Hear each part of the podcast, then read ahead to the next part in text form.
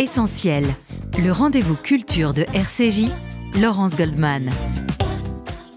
Et c'est un essentiel dans lequel nous allons parler de cinéma ce matin sur RCJ à l'occasion de la quatrième édition du festival Diasporama, regard sur le cinéma juif international, un événement culturel lancé en 2021 par le Centre d'art et de culture de l'espace Rachi et le FSGU. Fabienne Cohen-Solal est la directrice adjointe du département culture du Fonds social juif unifié. Elle est également la coordinatrice de ce festival et elle arrive à l'instant dans ce studio. Bonjour.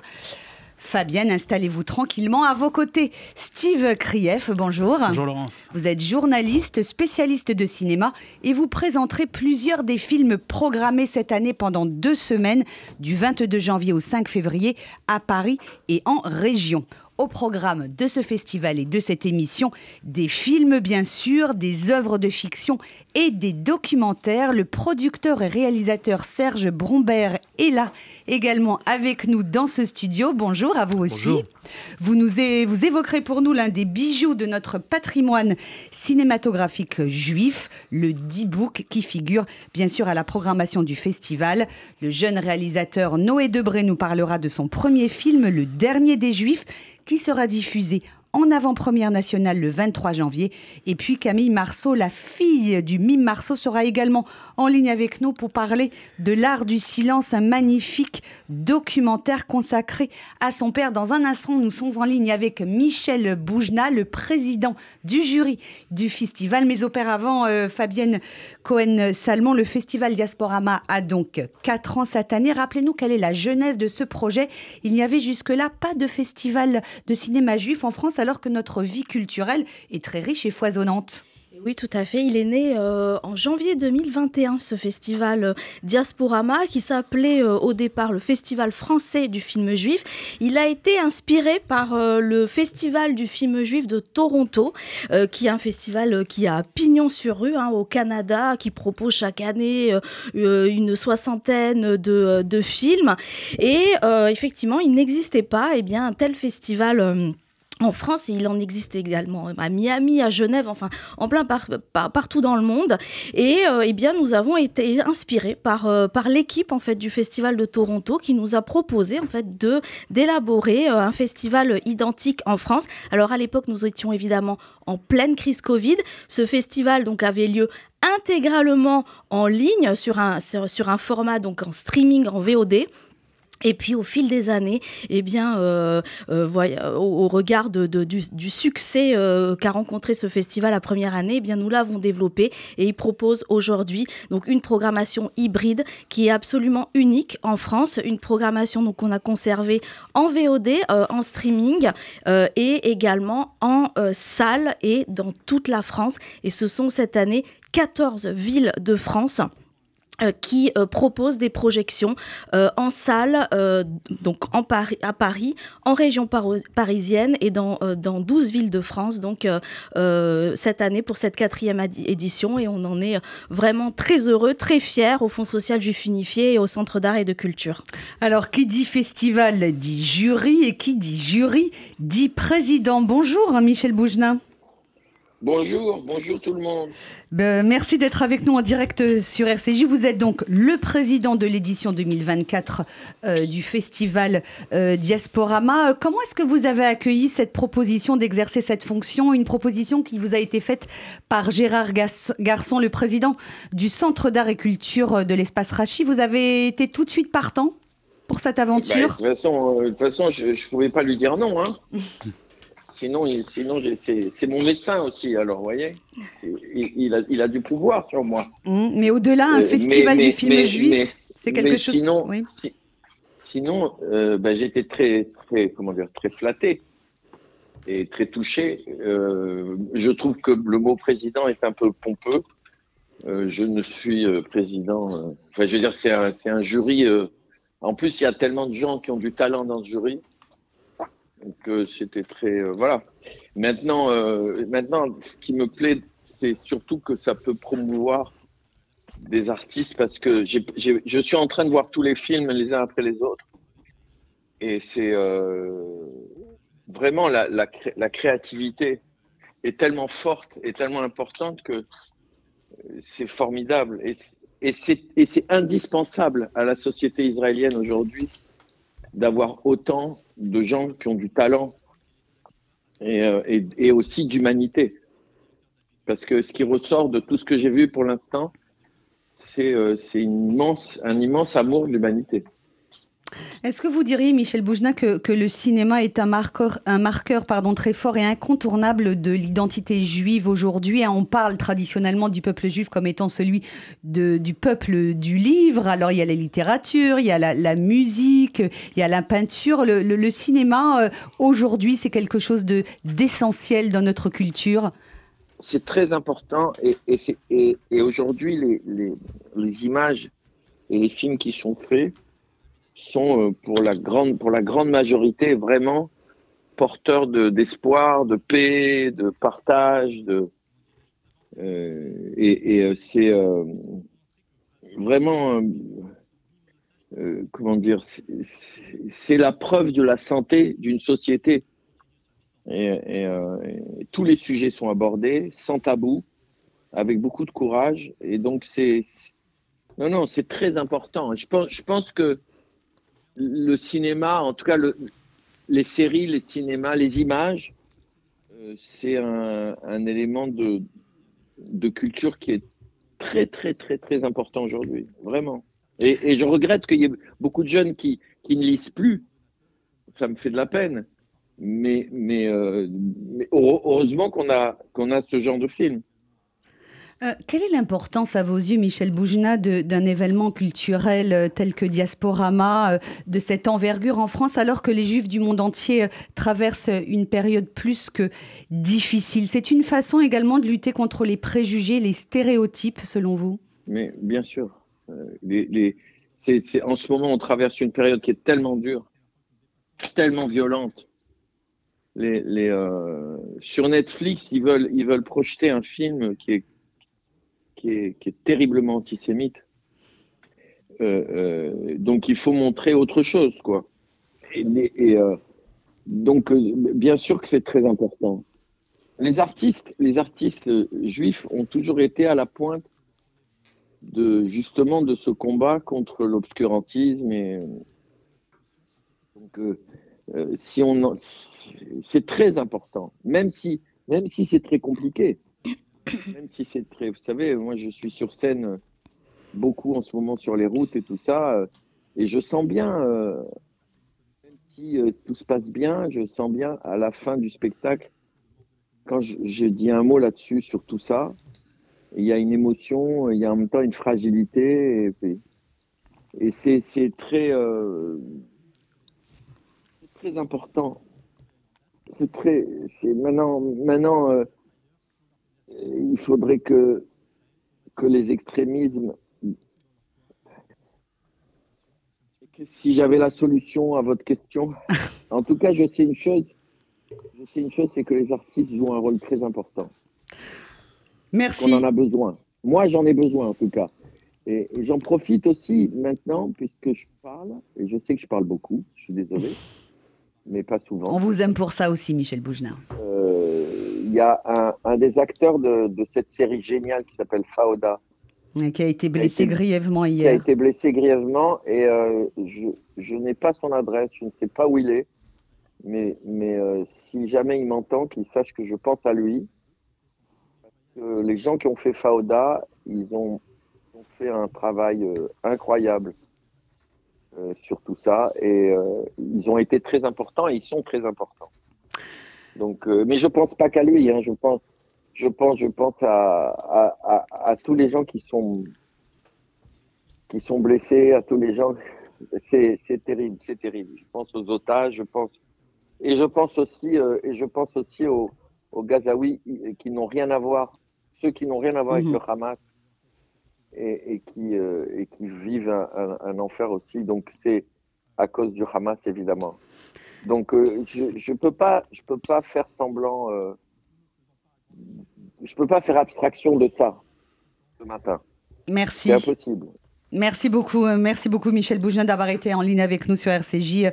Je rappelle que vous êtes le président Merci du jury du Festival du cinéma juif Diasporama. Et vous serez bien sûr présent euh, lors de la soirée de clôture le 5 février à l'espace Rachi. Euh, merci euh, Michel Boujna et bonne journée à vous.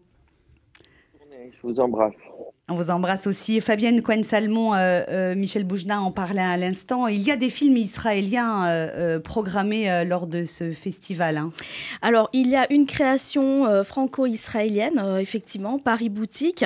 mais je dirais que la spécificité de ce festival, c'est justement de proposer des œuvres cinématographiques qui viennent du monde entier et qui donc ont été sélectionnées en grande partie par euh, ben, notre directrice artistique cette année, euh, Lise Ben qui a travaillé euh, à nos côtés pour, pour, pour donc, préparer toute cette, cette sélection. Et justement, la spécificité, eh bien, c'est de proposer toute une sorte de, une sorte de palette. Hein, euh, euh, de, de, films qui témoignent euh, de cette créativité cinématographique internationale. Et c'est remarquable, effectivement, Michel Boujna le, disait à l'instant, de, constater eh bien, cette, ce, foisonnement créatif autour de, de, ces thématiques juives qui, évidemment, concernent l'identité, la culture, l'antisémitisme, évidemment, et l'idée aussi de ce festival c'est euh, de lutter à travers ce prisme hein, du, cinéma, euh, et bien lutter contre les préjugés, contre l'antisémitisme. Euh, c'est le but que s'est donné ce, ce, festival. c'est la mission que s'est donné le Centre d'art et de culture et le Fonds social juif unifié. Steve Kriev, c'est la première fois, je crois, que vous participez au festival. Alors la deuxième, j'ai eu le plaisir l'année dernière déjà.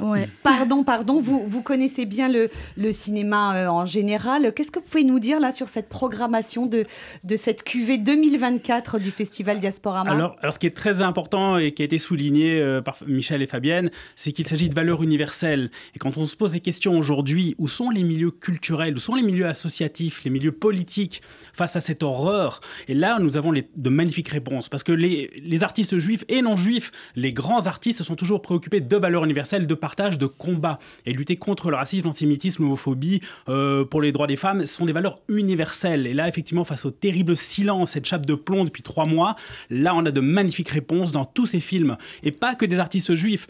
C'était la leçon de Norman Jewison, par exemple, qui avait fait euh, Un violon sur le toit. Il a pas plus juif qu'un violon sur le toit. Mais lui n'était pas juif. Et donc, on s'en fiche qu'il soit juif ou pas. Il a fait Dans la chaleur de la nuit un magnifique film sur le racisme vis-à-vis des Noirs. Et Sidney Poitier, il n'est pas noir non plus.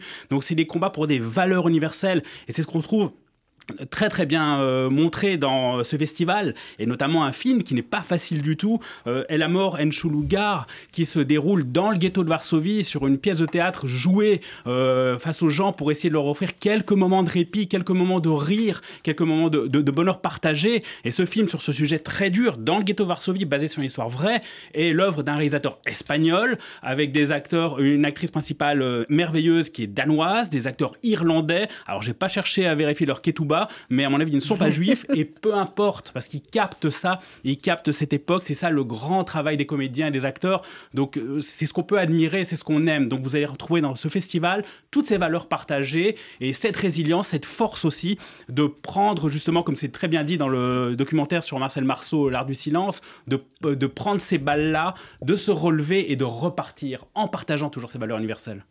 C'est Noé Debré à présent qui est en ligne avec nous. Bonjour.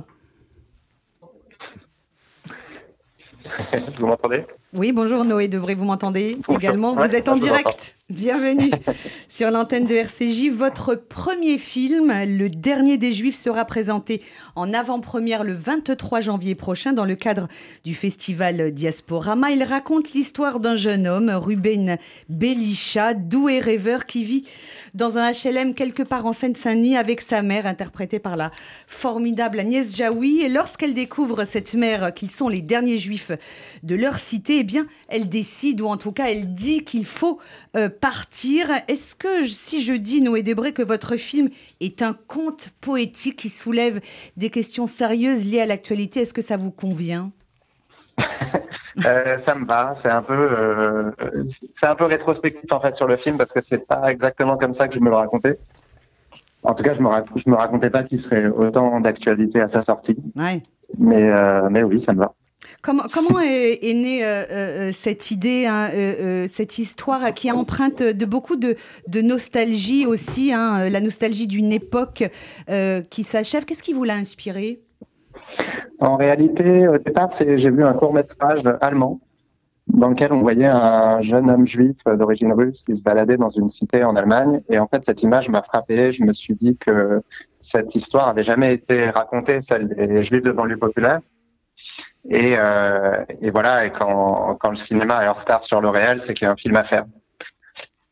Euh, alors, le, personnage euh, principal de votre film, Belisha, il est extrêmement touchant. Il pose un regard décalé, plein de tendresse et d'humour sur la réalité, parce que j'ai oublié de le préciser, mais c'est avant tout, c'est aussi, en tout cas, une, comédie. C'est sa manière à lui, Belisha, de faire face aux difficultés auxquelles il est confronté, la maladie de sa mère et puis la fin d'une époque avec le départ des Juifs de ces quartiers populaires. Oui, c'est euh, en fait le personnage m'a été inspiré par le comédien pour lequel le film est écrit, Michael Zindel, qui est formidable. Il est incroyable. Et euh, ouais, c'est un garçon. En fait, on se connaît euh, par. C'est sa cousine qui me l'avait envoyé en casting, et il était aux EI comme moi. Et, et il me fallait, je pense, pour aborder un sujet aussi sérieux, même grave, quelqu'un qui avait une présence au monde comique et poétique. Et Michael a vraiment ça. Et donc, c'est lui qui donne le ton du film.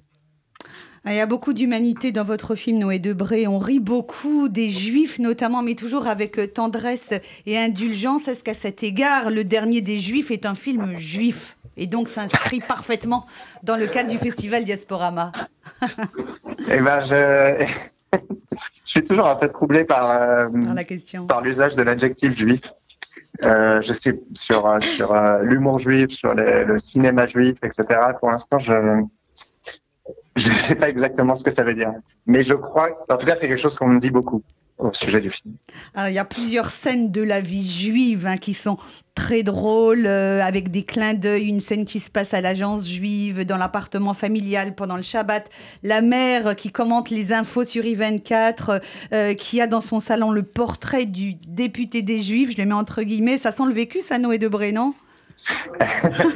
Bah, C'est un film qui est très documenté. Ouais. Et puis c'est un film sur lequel euh, j'avais envie de raconter cet univers, ouais, effectivement, euh, euh, juif contemporain français, sans être dans comment dire dans le folklore. Et, là, il y a quelque chose au contraire d'ultra moderne, avec tous ces avatars qu'on n'avait pas encore vus au cinéma et qui et qui enfin qui invitent à, à rire aussi, quoi. Bah, Un mot sur euh, Agnès Jaoui qui interprète euh, le personnage euh, de la mère de Belisha, Gisèle. c'est pour en finir avec le stéréotype un peu caricatural de la mère juive que vous avez imaginé ce personnage de Gisèle qui parle pas beaucoup mais qui réussit à tout dire dans un regard, son amour, son inquiétude. Oui, sur le stéréotype de la mère juive, je je sais pas. C'est-à-dire que ce qui m'intéressait en tout cas, c'était de proposer le rôle à, Agnès parce que je l'avais jamais vu jouer ça. Et, Agnès, c'est quelqu'un de, très brillante et puis avec énormément d'humour, espiègle. Et je trouve que parfois la mère juive dans les films est un peu simplifiée. Alors que souvent, enfin dans mon expérience, ce sont des gens qui sont très drôles, qui ont beaucoup de recul sur eux-mêmes, qui sont euh, qui sont espiègle souvent. Et je trouve que voilà, Agnès pouvait amener cette couleur-là. Euh, une dernière question, Noé Debré. Votre film pose aussi euh, la question, en tout cas, pose le sujet de la judéité dans le monde si complexe qui est le nôtre aujourd'hui. Est-ce que finalement vous diriez que chacun a sa propre définition de ce qu'est son identité juive en fonction de son origine, de ses croyances, mais aussi du lieu où il vit Et, euh, et Belisha et sa maman vivent dans ces fameux quartiers populaires? Absolument. En tout cas, c'est ce qu'on m'a raconté. Moi, ce qui m'a ce qui m'a frappé, c'est que donc on a j'ai fait beaucoup de rencontres euh, pour pour euh, écrire ce film parce que moi je viens pas de là et, euh, et tout ce qui est dans le film sont des choses qu'on m'a racontées. Et un aspect qui m'a frappé, c'était la nostalgie en fait de beaucoup de gens, notamment des gens qui sont partis et, et qui ont une nostalgie de leur quartier, qui retournent parfois le dimanche pour voir des amis, et ça, ça m'a beaucoup touché. Je voulais que ce soit là. Parce que j'ai l'impression que c'est en dehors du lieu commun journalistique aussi. mm. et que le cinéma peut permettre de représenter ça avec un écho à, ce départ euh, de, ces quartiers euh, difficiles dans lesquels se sont installées les, familles euh, séfarades en arrivant du Maroc, d'Algérie ou de Tunisie, en écho avec leur départ aussi, leur exil de, ces pays, d'Afrique du Nord. Tout à fait. En fait, c'est un texte de Dominique Sopo qui m'avait beaucoup marqué il y a une dizaine d'années peut-être, qu'il avait publié à l'époque dans Libération. C'était après une flambée d'actes antisémites. Et Dominique Sopo disait, voilà, à chaque fois qu'il y a des actes antisémites comme ça, tout le monde convoque le souvenir de la Shoah. Et il dit, mais les gens auxquels ça arrive, en fait, ont une mémoire différente de celle-ci. Eux, ça leur évoque quelque chose de complètement différent qui est le départ d'Algérie. Hmm. Et ça m'avait frappé, j'avais trouvé ça brillant, j'avais trouvé ça, voilà, éclairant. Et, euh, et pendant que je préparais, pendant que j'écrivais le film, euh, j'ai un copain, Raphaël Nadjari, qui m'a poussé à aller voir une conférence que donnait Enrico Macias hommage. Et donc, euh, j'y suis allé et Enrico Macias racontait le, le, le, départ de Constantine, etc. Et je me suis rendu compte que c'était le film, en fait. Merci, euh, merci beaucoup Noé Debré d'avoir été en ligne avec nous dans cette émission sur RCJ. Votre film vraiment formidable à, tous les, points de vue, euh, euh, à la fois au premier degré, au deuxième, au troisième, au centième degré. Euh, le dernier des Juifs, il sera à découvrir en avant-première nationale le 23 janvier prochain dans le cadre du festival Diasporama. Merci beaucoup d'avoir été avec nous. Merci à vous, merci infiniment. On va marquer tout de suite euh, une pause musicale dans cet essentiel en compagnie de Enrico Macias. Hein. On vient d'en parler. J'ai quitté mon pays. C'est l'une des chansons du film Le dernier des Juifs. À tout de suite sur RCJ.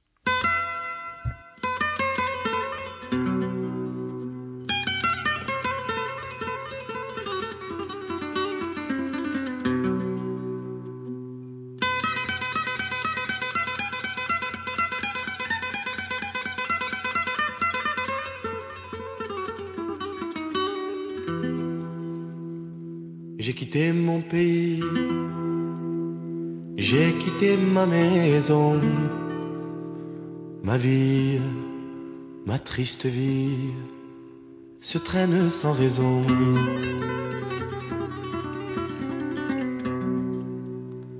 J'ai quitté mon soleil, j'ai quitté ma mer bleue,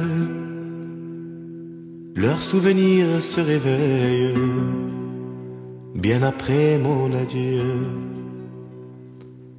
Soleil, soleil de mon pays perdu, des villes blanches que j'aimais, des filles que j'ai jadis connues. J'ai quitté une amie. Je vois encore ses yeux ses yeux mouillés de pluie, de la pluie de l'adieu. Je revois son sourire si près de mon visage. Il faisait resplendir les soirs de mon village mais du bord du bateau qui m'éloignait du quai. Une chaîne dans l'eau a claqué comme un fouet. J'ai longtemps regardé ses yeux bleus qui fuyaient la mer les a noyés dans le flot du regret.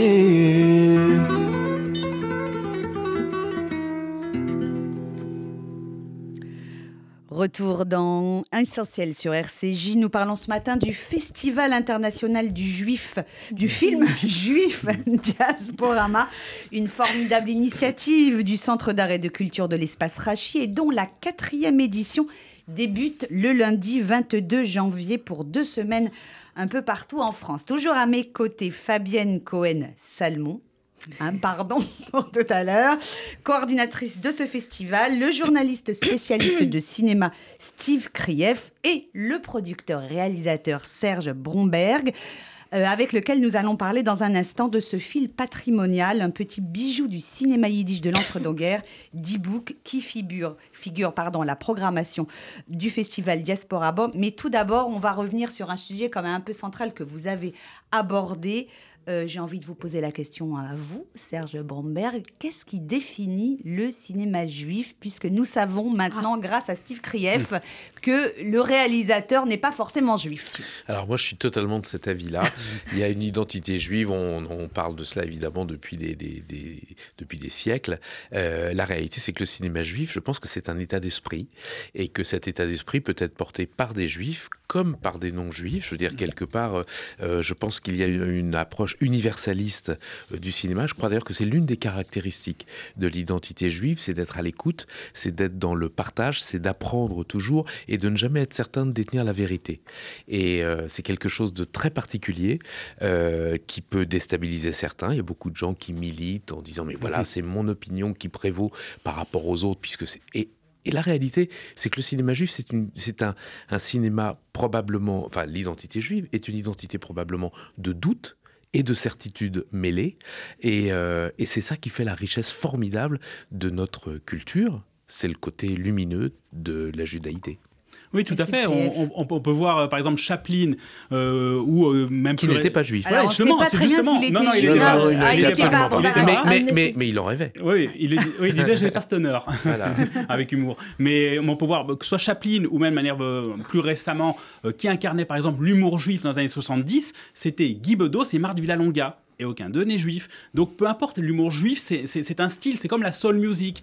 La plupart de des artistes de soul music sont des noirs américains, mais pas que. George Michael, par exemple, a fait un magnifique album soul, Amy Winehouse aussi. Donc c'est une manière d'être, c'est une manière justement de, de, partager son art, et, et c'est pas à nouveau une question d'équipe ou pas. Alors, est-ce que euh. par exemple, le cinéma de Woody Allen est un cinéma juif?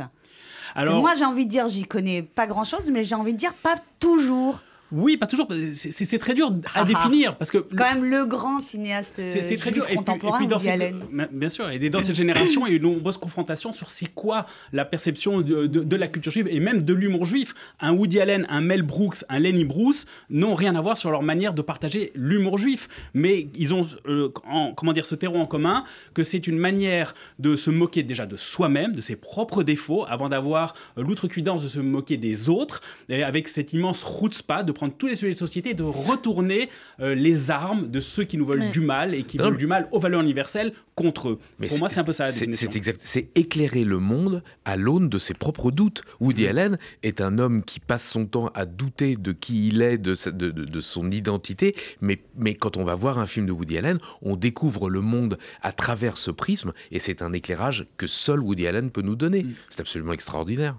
Euh, Fabienne Cohen-Salmon, cet universalisme, cet humanisme teinté euh, d'humour juif, c'est le point commun, vous diriez, des films que vous avez euh, sélectionnés pour cette édition 2024 de Diasporama Bah oui, tout à fait. Et moi, je suis en admiration quand j'entends, voilà, quand je quand j'écoute Steve, quand j'écoute Serge, et je, je, je suis fière qu'il soit à nos côtés pour porter ce festival. Effectivement, un festival fait de, de, de valeurs universelles, c'est vraiment la couleur qu'on donne районов euh, à cette programmation, euh, mais euh, j'ai envie de dire à toute la programmation en fait du Centre d'art et de culture et, et, et, à la donc à la direction de la vie associative et culturelle du, du Fonds social juif unifié. C'est ce qu'on ce qu'on porte. C'est en fait la possibilité aussi pour un public ben, non juif de pouvoir se reconnaître aussi dans ces histoires qui sont proposées tout au long de cette tout au long de cette cette programmation, des histoires qui peuvent qui peuvent toucher n'importe qui. Euh, voilà, puisque justement, elle porte ces, valeurs, ces valeurs universelles. Et le point fort aussi de ce festival, c'est que les séances en salle, mais également en streaming, seront accompagnées de rencontres. Alors en streaming avec les réalisateurs, les protagonistes des films mais euh, et en présentiel, donc en salle, euh, avec des journalistes, donc comme euh, Steve Krief, qui va accompagner certaines programmations donc à travers toute la France. Serge Bromberg, évidemment, qui sera là pour parler de, de, ce fabuleux e-book. avec l'incroyable Samuel Blumenfeld, Samuel quand même. Blumenfeld du, du Monde. On aura également voilà, d'autres journalistes comme Yael Hirsch, comme Daniel Lund, comme Uri Weber, qui vont accompagner aussi le public pour donner aussi des clés de lecture, des clés de compréhension euh, donc sur, euh, pour l'ensemble de la programmation. Et c'est important, j'ai envie de le dire tout de suite, euh, avant d'oublier, c'est important de voir les films en salle. Oui, c'est totalement, euh, totalement. C'est pas le euh, même vécu. Alors bien évidemment, pour ceux qui sont éloignés, ils auront la possibilité de les voir en, en streaming, mais, oui, mais tout à vivre euh, un film dans une salle de cinéma, c'est autre chose. Hein. Bon, c'est ce que disait Godard. Enfin, c'est le, cinéma, c'est 24 images de, de, magie par minute. La télévision, c'est 25 images d'oubli. Et c'est c'est terrible, quoi. C'est-à-dire qu'on on, s'est habitué au petit écran et à consommer de l'image. Mm. là, on n'est pas dans la consommation, on est dans l'admiration.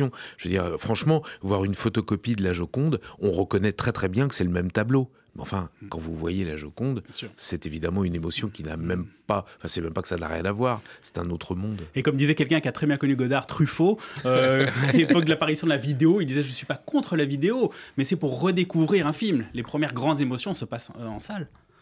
Alors, on va pas pouvoir parler. J'en profite d'ailleurs pour, pour saluer aussi, pour remercier tous les cinémas, alors que ce soit évidemment la Maison euh, du Lac Cinéma à Paris, mais également tous les cinémas de province, les cinémas d'art et essai qui accompagnent, qui nous ont fait confiance, qui accompagnent ce, euh, ce, festival. Et effectivement, comme vous l'avez dit, pour un public qui est plus reculé, qui ne peut pas sortir euh, de chez lui, eh bien, nous avons, nous avons cette solution donc de proposer une partie de la programmation donc en streaming. Alors, il y a des films qui nous viennent du monde entier, puisque c'est un festival international. En avant-première, euh, non pas du tout, pour la soirée d'ouverture, mm. pardon, euh, ce sera Shoshana, euh, un film britannique hein, et qui italien. Se passe, et italien qui se passe Tel Aviv sous le mandat britannique, et c'est un thriller. Oui, tout à fait. Euh, c'est alors je ne veux pas en dévoiler euh, voilà toute l'histoire, mais effectivement ça a été un choix, une proposition euh, donc de notre directrice artistique cette année, Lise Benkemoun, de porter bah, notre regard sur l'histoire donc d'Israël avant Israël, juste avant la, création de, de l'État d'Israël, lorsque donc la Palestine était sous sous mandat britannique. C'est effectivement un thriller extrêmement bien mené qui a reçu, euh, donc, euh, qui a été sélectionné d'ailleurs au festival euh, du, au BFI, dans le London Film Festival, au, festival qui est très reconnu à Londres, mais également au Festival international du film de Toronto, qui, également, qui était également en sélection officielle. Et c'est donc ce, ce, film qui fera, qui fera l'ouverture du festival le 22 janvier, ici, dans le magnifique auditorium de, de l'espace Rachiche. Oui. Steve Krief, alors avant de parler, de nous plonger dans l'univers très particulier euh, du cinéma yiddish euh, des années 30, un petit mot sur les films que vous avez déjà vus et qui ont attiré votre attention? Oui, alors j'ai eu le plaisir d'en voir euh, sept déjà. Et ça m'a beaucoup touché. Et moi, parce qu'on parlait de sujets compliqués, difficiles, douloureux, mais ce sont surtout des invitations au rêve, à regarder la lune, parce qu'il y en a c'est pas juste regarder ni le doigt ni simplement la lune, mais on vous accompagne vers la lune. Et par exemple, le film I Mordecai, pour moi, c'est tout à fait ça, avec Judd Hirsch, un magnifique acteur qu'on a vu récemment dans Fableman, qui joue l'oncle un peu fou de Spielberg. Et Sean Astin. Voilà, et Sean Astin de Goonies. Ah oui, les Goonies, le Seigneur des Anneaux. Voilà. pour les fans comme moi du Seigneur des Anneaux. Et, et, Judd Hirsch joue euh, le mari de Carol Kane. Ils ont commencé les deux ensemble dans Taxi, une série géniale de la fin des années 70 aux États-Unis, avec un certain Andy Kaufman. Et le film Men on the Moon sur lui, sur cet humoriste euh, génial qui était Andy Kaufman. Et, et, ce film, vous allez vraiment ressentir ça, qu'on est, est, très poétique. Et, et on peut retrouver ça dans plusieurs des films. À nouveau, dans L'Art du silence, aussi de Marceau. Là, qui mieux que Marceau pour, vous, pour vous amener, voilà, pour vous amener sur, sur la Lune On va en parler avec et, et, tous ces voyages dingues, comme en Argentine avec ce rescapé, cet acteur magnifique euh, David Heyman. Alors, My Neighbor Adolphe, vous l'avez vu Ah oui, complètement. Ah, comment vous l'avez trouvé là Ah, moi j'ai beaucoup aimé. c'est tragicomique. Hein, Mais comme, euh, beaucoup de ces films, justement, l'un va pas sans l'autre, c'est le yin et le yang, je pense, de la culture juive, le tragique et le un- comique. le pitch de ce film, c'est un rescapé de la Shoah qui est, vit Qui en Argentine voilà, et il est persuadé que persuadé, Adolf Hitler voilà. est son voisin. Il se dit c'est lui. Alors on va pas tout dévoiler, mais c'est génial. En plus, cet acteur euh, anglais qui a joué dans, Incroyable. dans- dans plein de films et qui avait joué Malcolm le- celui qui a lancé les Sex Pistols. Donc pour vous montrer qu'on peut jouer des rôles très très différents. Et ce qui est très drôle aussi, la- l'acteur Udo Kier, qui serait-il Hitler ou pas, vous le découvrirez. En tout cas, il a joué le rôle d'Hitler dans la série Avec Pacino. Donc c'est vraiment euh, plein de, de, de clins d'œil, de rencontres et, et, et aussi voilà cet élan de poésie dans les sujets les plus difficiles. C'est peut-être ça Oui. finalement qui fait la beauté de ce Oui, festival euh, sur euh, le cinéma juif international. Alors en plus de ces films inédits, hein, ces, ces- ces- ces films contemporains et Oui. des courts-métrages dont nous allons parler euh, un peu plus tard, il y a ce film patrimonial, comme vous aimez euh, les appeler, Fabienne, euh, qui date de 1937, entièrement en yiddish, en noir et blanc, bien sûr. Euh, c'est vous savez. Vous savez, Laurence, il n'y a pas de vieux films ou de nouveaux films. Il y a les bons films et les autres. Euh, ce film, euh, le D-Book, a été tourné en 1937. C'est un film euh, référence, c'est un chef-d'œuvre absolu. Voilà, on n'en parle même pas tellement c'est l'alpha et l'oméga du, du, du cinéma yiddish. Euh, L'histoire de ce film est absolument incroyable. Shalom Ansky, euh, sentant qu'il y a une perte d'identité et de mémoire dans les années 10 autour de la culture yiddish, va faire le tour des villages et des shtetl euh, pour essayer de recueillir les contes, les légendes, les traditions euh, de qui font l'identité euh, juive, l'identité yiddish, et il est frappé par cette légende du Dibouk. Il va en faire une, pièce de théâtre qui va se jouer à partir de 1920 et qui va avoir à, à Varsovie un tel succès que la station de bus devant le théâtre s'appellera station Dibouk parce que les gens savent que c'est là qu'il faut s'arrêter pour aller voir le Dibouk et ça va durer absolument éternellement sauf que évidemment dans les années euh, euh, 30 en 1936-37 bah, le, évidemment le, régime change en Pologne. Et euh, cette, mémoire que Chalomonski avait fait ressurgir euh, avec ses écrits de, la fin des années 10, eh bien un producteur va vouloir en faire un film. Et c'est donc en se cachant dans un studio, dans un régime extraordinairement antisémite que ces acteurs vont tourner un film qui franchement euh, la tradition juive et l'expressionnisme euh, euh, à la Fritz Lang. Enfin, c'est- un, film d'une beauté absolument inimaginable.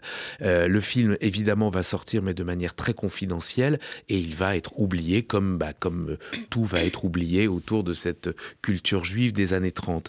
Au début des années 80, euh, Elisabeth Lanchner va ressortir le D-Book dans une version abrégée et techniquement très médiocre, mais elle n'a pas les moyens techniques pour restaurer le film. Et ce n'est qu'en 2015-2016 euh, que nous avons euh, sorti ce coffret autour du cinéma yiddish et que nous avons fait une restauration intégrale et extrêmement acrobatique de la version longue du film. Donc en gros, c'est un film qui, pour lutter contre l'oubli, a a été tourné, à, nous rappelle les voix juives, nous rappelle ce qu'était l'ambiance dans, cette, dans ce Varsovie euh, occupé et, et- et- et cette ambiance de fin du monde. C'est un film sur la perte d'identité, sur l'oubli, euh, qui, à chaque fois qu'il renaît, nous frappe, nous frappe à l'estomac euh, et, nous rappelle que nous avons tous une obligation de transmettre, de raconter, parce que la lumière s'éteint si on n'entretient pas cette mémoire. Et, euh, et- et c'est un, un bijou lumineux, il n'y a, pas d'autre mot. Donc, euh, le D-Book, qu'est-ce que c'est? Bah, on, peut, on peut évoquer l'histoire. C'est un démon, C'est l'histoire d'un esprit qui, se réincarne. qui se réincarne euh, et, et qui vient hanter ou- enfin en tout cas qui vient occuper l'esprit d'une jeune mariée euh, qui pourrait, s'il n'y avait pas cet esprit d'un jeune homme mort euh, il y a 200 ans, qui pourrait vivre son bonheur, mais voilà, il y a les traditions d'un côté, c'est l'esprit, enfin, c'est le, le, le, le, comment dire, la, tradition au quotidien, et il y a cet esprit qui, qui l'occupe et qui est en fait sa raison d'être. Euh, Est-ce qu'il faut choisir le passé? Est-ce qu'il faut choisir le présent? Est-ce qu'il faut obéir aux traditions? Et vu comme ça, ouh là là, ça m'a l'air extrêmement compliqué. La réalité, c'est que c'est un film qui hante, c'est un film qu'on n'oublie jamais, c'est un film qui marque et c'est un film qui, 90 ans après avoir été tourné, reste d'une force et d'une beauté absolument mais sidérante. On a passé des, des, mois, près d'un an, pour restaurer le film. Euh, il n'en existait plus de copie complète. On a retrouvé des éléments à la Cinémathèque de Tel Aviv. On a retrouvé des éléments également à la Cinémathèque française, euh, des éléments qui étaient, euh, qui étaient un petit peu oubliés. Alors, c'était des éléments qui appartenaient à l'association des amis de la Commission centrale pour l'enfance. C'est eux qui avaient, qui avaient déposé ce négatif nitrate à la Cinémathèque tout le monde avait oublié que cet élément était là et euh, on a utilisé des technologies, des machins, tout ça on s'en fout en réalité. Ce qui est important, c'est grâce à ce, travail de restauration de retrouver l'éternité du, message de retrouver la lumière intérieure du film. Euh, quand j'ai parlé à Samuel Blumenfeld de restaurer le Dibouk, il m'a dit mais attends mais c'est incroyable. J'en ai parlé à Éric Leroy aussi que vous avez dû probablement interroger ici et quelque part, on est porté par ce, par ce film-là et plus généralement par ce groupe de films yiddish des années 30. Évidemment, tous ces films sont malheureusement partis. Euh, en. Ben voilà. Mm. Et, et, euh, mais quand ils nous reviennent, un peu comme un esprit, euh, ils nous habitent il nous habite à l'intérieur. Euh, des films de cette puissance-là, des films de cette beauté-là, euh, des films qui sont bercés par le les chants yiddish, par les voix yiddish, par la voix yiddish, par la beauté, par l'un des plus grands réalisateurs du cinéma polonais de l'époque. C'est probablement le seul film yiddish qui a traversé les, les frontières et qui a un peu voyagé dans le monde à l'époque. Franchement, c'est un spectacle qu'on n'oublie jamais. Alors là, on, a, on va tous. Ah, je crois que je crois qu'on va tous venir. Alors Fabienne, dimanche 28 janvier. Oui, non, c'est très important pour montrer que. voilà. C'est pour montrer que, comment dire, voilà, qu'il y a une vraie voix, comme vous dites, une vraie vie juive, et euh, que ce ne sont pas juste des noms de plaques ou de rues. C'est vraiment une présence, et c'est important dans, dans ce film-là de le redécouvrir sur cette époque, surtout dans ces périodes menaçantes. Voilà, on retrouve cette force, cette envie de partager ce qui existe encore. Alors envie de, pardon. Non, non, non, mais j'allais dire que quelque part, en 1937, la menace rôde, c'est terrible. Et que, va-t-il advenir de l'identité yiddish? Mais ça nous pose la question aujourd'hui. Euh, qu'est-ce qu'on doit sauver on, se sent tous menacés aujourd'hui. Mhm. Qu'est-ce qu'on doit sauver? Qu'est-ce qui fait qu'il est indispensable de se battre? C'est notre identité, c'est notre vision, c'est justement, j'évoquais tout à l'heure cet universalisme. Est-ce qu'il faut euh, s'en tenir au doigt ou est-ce qu'il faut surtout sauver la Lune? Et c'est exactement ce dont nous mhm. parle le D-Book. Euh, une toute petite euh, question encore au sujet d'e-book avant de, marquer une pause musicale pour avancer dans l'émission. Euh, ce sont tous des acteurs professionnels qu'on voit dans le film. C'était des acteurs de théâtre, c'était les acteurs qui jouaient la pièce. Ils ont des, têtes, c'est impressionnant. Moi, j'avoue que ce film, je trouve qu'il est un peu fantastique. Il fait, je me souviens qu'il m'avait fait peur la première fois que je l'avais vu il y a longtemps. Il, fait, il fait peur parce que parce que c'est des, fantômes, mais c'est des fantômes. Voilà, exactement. Ah c'est un film tellement vivant et tellement fantomatique à la fois. Allez, on va marquer tout de suite euh, une deuxième pause musicale dans cette édition. On va écouter la bande originale du film Yentl de Barbara Streisand. On se retrouve dans un instant pour la suite de cet essentiel sur RCJ consacré ce matin au Festival international du film juif Diasporama qui débute le 22 janvier prochain.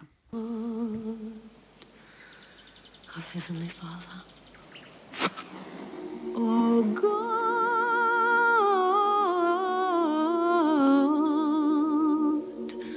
and my Father, who's also in heaven. May the light of this flickering candle illuminate the night the way your spirit illuminates my soul.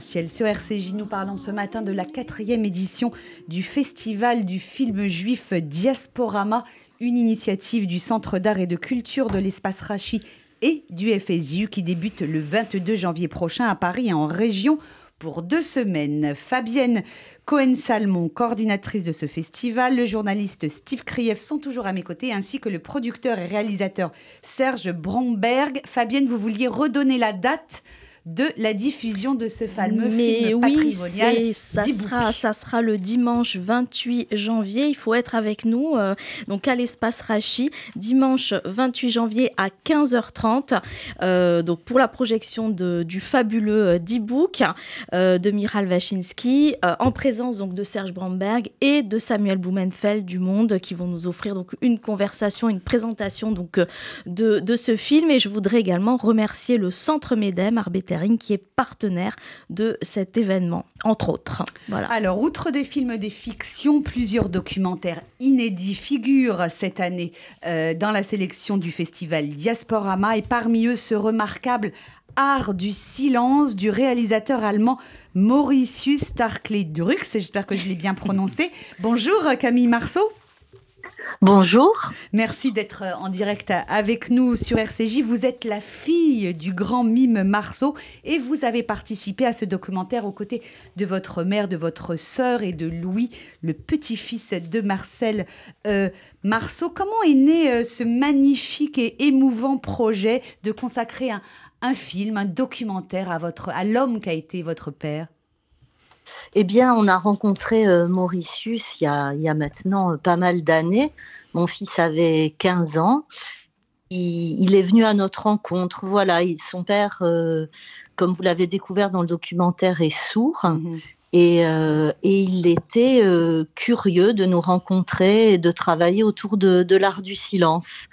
Et puis, ça a été une formidable rencontre. Et à partir de là, à tisser son film et, et il, veut, il est venu nous, nous rencontrer pour, pour, euh, pour créer cette, euh, en quelque sorte cette rencontre virtuelle euh, ben, notre père là et euh, des gens qui sont bien présents et voilà il a tissé à travers les images et les sons.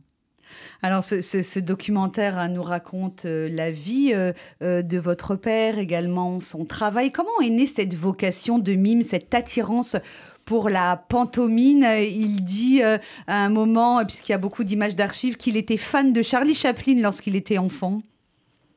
Oui, tout à fait. En fait, c'était un enfant assez chétif. Ses parents l'appelaient la petite âme verte. Et euh, son père, qui était euh, boucher, qui était très costaud, euh, voyait en lui pas forcément son, successeur, contrairement à son frère. Et voilà, et un jour, il l'emmène euh, voir Charlie Chaplin, il a 5 ans, au cinéma. Et là, il découvre ce personnage qui fait rire et pleurer des salles entières et, il s'identifie totalement. Il se sent proche de ce personnage à la fois fort et enfantin et il se met à imiter Charlot. et dans le regard de son père, il prend une toute autre valeur. Et c'est comme ça, ce lien à Chaplin et, et à la pantomime. Euh, votre, mère, euh, votre père pardon, est traîné en France de parents juifs, euh, originaires de Pologne et d'Ukraine. votre grand-père a été déporté avant d'être assassiné à Auschwitz. Et, et, le jeune Marcel Marceau a joué un rôle très actif dans la résistance. Il a participé notamment au sauvetage de plus de 300 enfants juifs. Est-ce que vous diriez que sa vocation pour cet art du silence s'est renforcée pendant la Shoah où il fallait taire son identité, son identité et où la parole pouvait vous trahir Absolument. Je pense que de ce silence mortifère, de ce silence de cacher sa judéité, de se cacher de la perte du père, euh, euh, d'accompagner des enfants qu'il fallait faire taire, tout ce silence épouvantable, il l'a transformé, il a transformé le plomb en or et il a fait de ce silence euh, un langage universel. Hein, dans le documentaire, on voit le mime Marceau sur scène, hein, notamment dans son célèbre personnage de Bip avec euh, euh, son visage blanc, son chapeau de forme et, sa fleur. Quelles sont euh, finalement les, valeurs qu'incarnait votre père, le mime Marceau, à travers son art? Beaucoup de poésie, beaucoup de tristesse, beaucoup de nostalgie, de beauté, la beauté de la vie peut-être?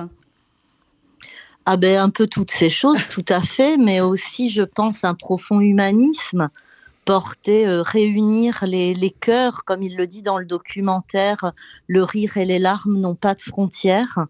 Donc c'était euh, arriver à faire euh, rire et pleurer des salles entières, comme l'a fait Chaplin, et, et, voilà, et porter cette poésie, cet art du silence pour, pour construire la fraternité, la paix.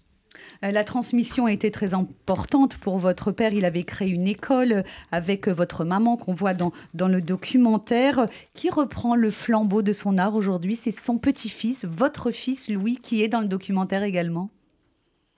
Eh bien, bon, il, y a beaucoup d'artistes mimes, hein. il y a beaucoup d'interprètes, et puis les ramifications de cet art sont partout. Hein.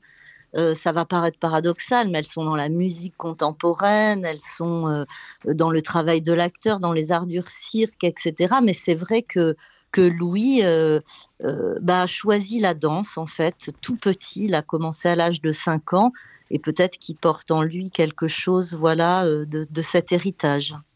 Merci, euh, merci infiniment Camille Marceau d'avoir été avec nous sur RCJ pour nous parler de ce formidable documentaire consacré à votre père, L'art du silence, qui sera projeté à Paris, à Strasbourg et à Toulouse dans le cadre du festival Diasporama. Et vous serez présente hein, avec votre sœur pour le présenter et parler de ce grand homme qui a été le mime Marceau. Tout à fait, avec grand plaisir. Merci beaucoup. Merci et très bonne journée. Alors, il nous reste une minute, donc ça va être très simple. Steve Krief, 20 euh, secondes sur l'art du silence, parce que vous l'avez vu et vous l'avez beaucoup aimé aussi. Oui, cette fameuse phrase donc rappelée euh, maintenant par sa fille, les rires et les pleurs appartiennent à tous les humains, qu'il il le dit en allemand face à un public allemand après-guerre. Donc c'est cette force aussi avec peu de mots à, faire partager ses paroles. Moi, il m'a fait penser à Charles Denner aussi, qui était résistant et qui vous amenait aussi dans des univers complètement dingues dans son cinéma. Donc c'est ça que va faire ce festival. Vous amenez comme à la fin de ce documentaire dans un moonwalk. On voit Marcel Marceau qui a inventé le moonwalk avec Michael Jackson. Et c'est ce festival qui va vous amener vers toutes ces lunes, toutes ces dans cette époque difficile et est un beau défi.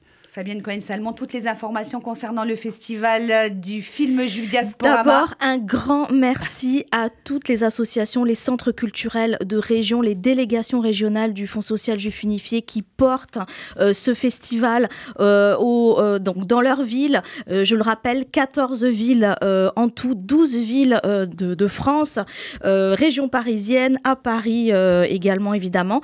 et puis, donc, un, voilà, un grand merci à tous nos partenaires. Un seul site internet pour avoir toute la programmation du festival, très simple, diasporama.net. Diasporama.net, vous avez l'ensemble de la programmation. Vous avez aussi un accès à la plateforme VOD si vous n'avez pas la possibilité d'aller en cinéma. Ça, c'est aussi une mission très importante du euh, Fonds social du finifié de pouvoir permettre à tout un chacun d'avoir accès à cette, toute cette programmation soit en cinéma, soit euh, chez soi. Voilà. Merci beaucoup Fabienne Cohen-Salmon. Merci également à vous, Steve Krief et Serge Brambert. Merci, d'être venus sur le plateau sur RCJ pour nous parler de ce festival international du film juif Diasporama qui se tient donc du 22 janvier au 5 février prochain à Paris et en région. Restez avec nous sur RCJ. Dans un instant, vous avez rendez-vous avec Margot Siffer pour RCJ Midi, l'édition complète de la mi-journée. Excellente journée à tous à l'écoute de nos programmes.